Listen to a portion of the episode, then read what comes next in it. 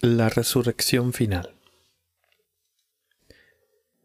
Una pregunta en la que todo creyente ha reflexionado es la de qué aspecto tendremos en el cielo. ¿Podremos reconocer a nuestros seres queridos? ¿Tendrán nuestros cuerpos resucitados las características propias de la vejez o de la juventud? Muchos de estos asuntos siguen siendo un misterio para nosotros.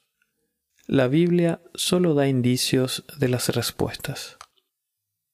Sabemos que cualquiera que sea el, aspecto de nuestro estado resucitado, superará con creces las expectativas más altas que tengamos ahora. La Biblia afirma, sino como está escrito, cosas que ojo no vio, ni oído oyó, ni han entrado al corazón del hombre, son las cosas que Dios ha preparado para los que le aman. Primera de Corintios capítulo 2 versículo 9. Pablo nos dice que ahora vemos por un espejo, veladamente, pero entonces veremos cara a cara. Ahora conozco en parte, pero entonces conoceré plenamente, como he sido conocido. Primera de Corintios 13, versículo 12. La Biblia enseña claramente la resurrección final de los cuerpos de los santos. Se dice que la resurrección de Jesús es la primicia de aquellos que también participarán en esta resurrección.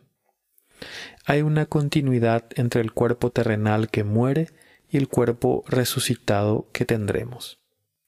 Nuestros cuerpos presentes son corruptibles y sin duda se, descompondrán o en algunos casos se desgarrarán o se fragmentarán en la muerte.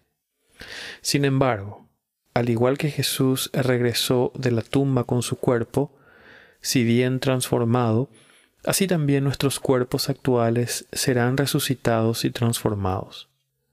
Un cuerpo puede cambiar su estado sin destruir así su identidad todo cuerpo resucitado estará completo tanto en cantidad como en calidad. Nada le faltará. Sin embargo, ganará mucho. Seremos reconocibles en nuestros cuerpos resucitados. Aún no sabemos cómo el poder de Dios consumará esto, solo que así será. Nuestros nuevos cuerpos estarán especialmente adecuados para la vida eterna en el reino de Dios nuestros cuerpos actuales no están aptos. Cualquier cambio que sea necesario será hecho por el poder de Dios. Sabemos que nuestros cuerpos resucitados seguirán siendo humanos y finitos. No seremos deificados.